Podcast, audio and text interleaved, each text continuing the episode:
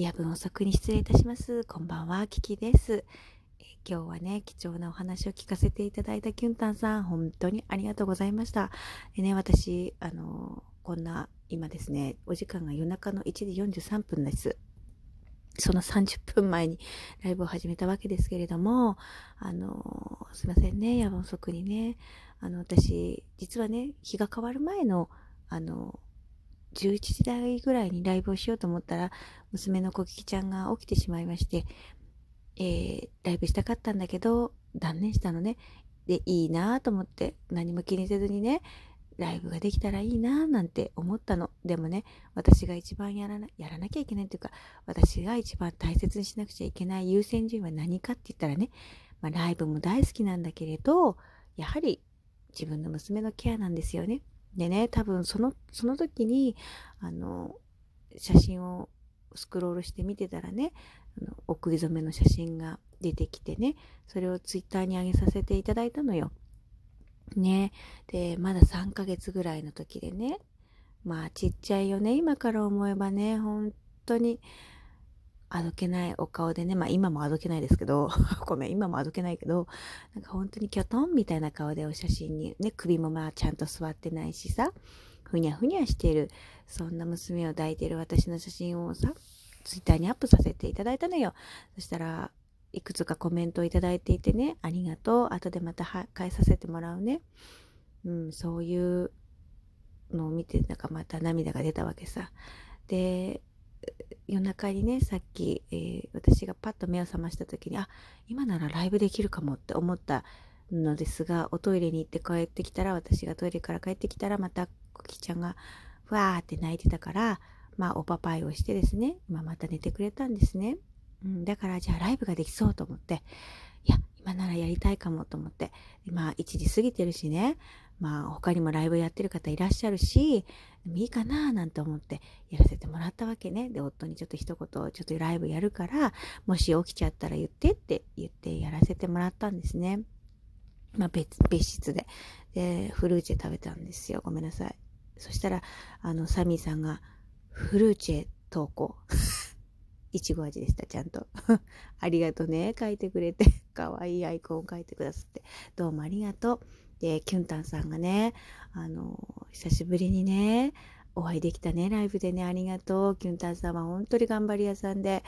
一生懸命お仕事されてて、さっきまでも働いてたのよ、なんて言ってくれててさ、ごめんね、さっきまで寝てました。そんなさなかね、あの、キュンタさんにお会いすることができて、なっちゃんもさーっとすぐ来てくれてさ、ありがとうね、寂しい思いをしなくてさ、私はみんなにこう、ちょっと集まってもらえちゃって嬉しかったよ。ありがとうね。でね、キュンタンさんは受託出産をされた方なんですよ。で、私もさ、興味があったのね。あの、一回、一回っつったら、おかしいけど、体験してみたいなと思っていたんです。一生に一回の出産というものを、どういうふうなところでするかって、やっぱり考えるじゃない。でも当たり前のように病院というよりは、私、他のね、ドキュメンタリー映画を見ていて、それこそ水中出産を、まあ、これ外国だけど、水中出産をしていたり、自宅出産をしていたり、あえてお医者さんが一人もいないのに、こう、仲間たちに助けてもらいながら出産するっていう人たちもいたりとかね。あとはどこかの、なんだろう、何々民族みたいな感じの、民族の方があの出産するとか砂漠の砂漠の中で出産するとかあとはロシアかなロシアの方であの自分が住んでるところには病院がないからあのヘリコプターに乗ってそのちゃんとした施設のところで出産するから家族とは離れ離れで出産とかねいろんな出産があるっていうのを独身時代に見てたんですね。そうなので、あの、その中の一つとして自宅出産っていうのも興味があったの。あと愛知県にさ、こう妊婦さんたちが集まってさ、巻き割りやったり雑巾がけしたりしながら、あの、出産の時を迎えるっていう、そういうなんちゃら院みたいなのがあったりとかしてさ、あと NHK でやってた鶴亀助産院っていう映画、映画じゃない、ドラマがあって、NHK のドラマがあって、そういうのも見ていた影響もあって、助産院で出産したいなとかっていうのも、いろんな思いがあったのよ。なんだけれど、結局私は、あの、ずっと産んでみたいなと思っていた助産、助産院じゃないな。普通のなんだあれば、産婦人科、産婦人科、あの、診療所っていうジャンルになるみたいなんですけど、そんなに大きくない病院でね、産院で出産させていただいたの。でも私は吸引分娩だったから、そう、微弱陣痛からの、あの、長、分娩時間が長くって、まあ、破水から始まってるのもあり、あの、助産院じゃなくてよかったなと思ったの逆にね。そこでは産めなかったかもしれないんですよ。結局吸引分娩だったんでね。うん、だから本当にこう、ね。で、一番リスクが高いのがアラフォーのウィザンなんだって。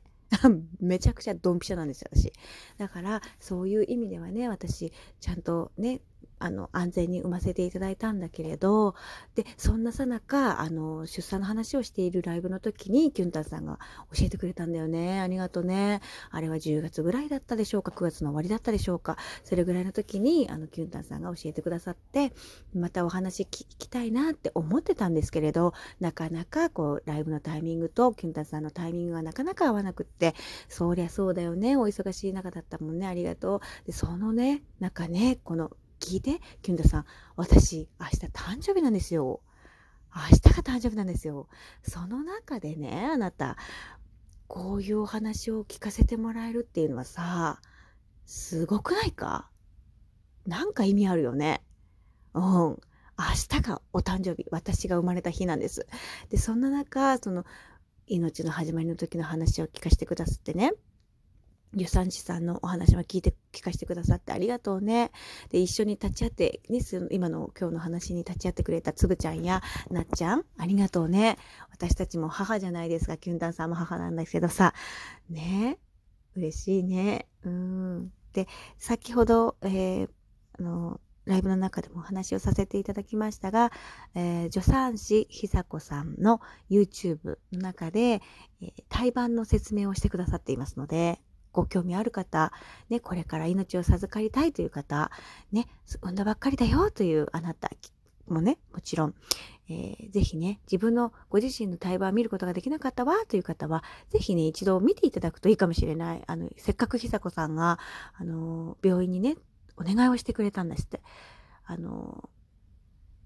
自分の手術中、帝王切開なんです、今回ね。ちょっといろんな事情が、リスクがあるからということで、あの、12人産んでるんだけれども、最後の最後でこう、あの、帝王切開になられて、で、まあ、そういった事情のこともね、ぜひあの YouTube 見ていただければわかるんだけど、で、そのね、その手術中の様子を見たいっていうのと、あの、対話を持って帰りたいっていうお願いをしたそうです。そしたらいいよって言ってくれて、ま、旦那様に胎盤を持って帰ってもらって、冷凍庫で保存しといてもらって、で、助産師の久子さんは、それこそまだ退院がすぐできないのでね、その間はお家の冷凍庫に。で、えっと、助産院をね、立てるということで、久子さんが、あの、地鎮祭っていうのをやるじゃない。その時にお供えをしたそうです。その胎盤をね、お供えして、あの、ご祈祷してくださっ、してもらってやったっていうねお話があるので ぜひ見てください。その YouTube も本当に私あの久子さんが好きでさ本当に太陽みたいにあったかい人でねめちゃくちゃ母性のある人なのよ。だってあなた12人も産んでらっしゃるんだからそりゃそうだって思うよね。でも本当にやっぱ新生児はね可愛いっつってメロメロだっていう風におっしゃってた。で私のツイッターでもねあの娘の3ヶ月の時のまあお写真がね、まあちっちゃいけど、載せさせてもらってるんだけれどもね。子供っていうのはさ、どんどんどんどん成長してくださるでしょだから一瞬なのよね。本当に。だからその大事な一瞬一瞬をね、私も母としてね、楽しませて、大事に大事にしていきたいと思うの。だからこのラジオトークとのね、付き合い方っていうのもさ、ライブやりたいよって思ってもさ、いや、でも子供が一番だって思ったら、ね、今までだったら自分のやりたいようにやりたいことをやってこれたけれど、それができなくなるわけ。でもさ、そんなのはさ、問題じゃないよね。うん。守るべきものがね、増えたんだから、それは幸せなことだなっていうふうに思っております。そしてね、明日が誕生日だっていうこのタイミングでね、私が聞きたかったね、あの、お話をしてくれたキュンタンさん、本当にどうもありがとうございます。嬉しかったです。もうそれが何よりのプレゼントだなと思って。そしてね、素敵なギフトをくださって、えコンポタージュです、皆さん。この寒い時にね、もうキュンタさんのところのが寒いのにさ、私にコンポタージュをくださったの、どうもありがとうございます。美味しくいただきました。ありがとうね。嬉しかったです。もう何よりもね、お心遣いが本当に嬉しいなと思いました。ありがとう。え聞いてくれている皆様もね、本当にありがたいね。あの、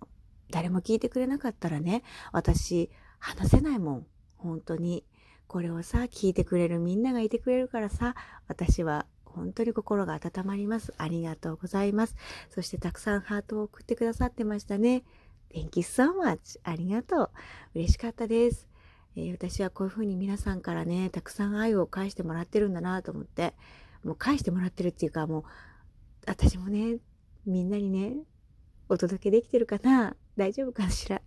本当に、えー、そのように思いました。とっても嬉しかったです。皆様にお会いできて、そしてこのトークを聞いて皆さんは何を感じたでしょうか？みんなね、台湾さんのおかげでこの世に生まれてきたんだよ。だから台湾さんって素敵な、素敵な素敵な大切な臓器なんですね。だから、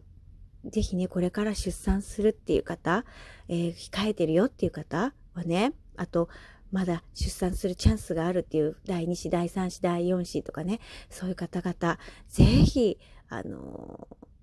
バースプランの中にね、あの、対話を見せてくださいって言っていただきたいなと思います。あの、よっぽどのなんていうの、緊急性がない限りの時は見せてくれるってうちの病院も言ってたからね、あのぜひ見てほしいなと思います。ごめんね、長々話したらもうお時間が来そうなので、これぐらいにさせていただきます。皆さん、暖かくして眠ってください。聞いてくれてどうもありがとう。Thank you so much. マハロー、ラブおやすみ。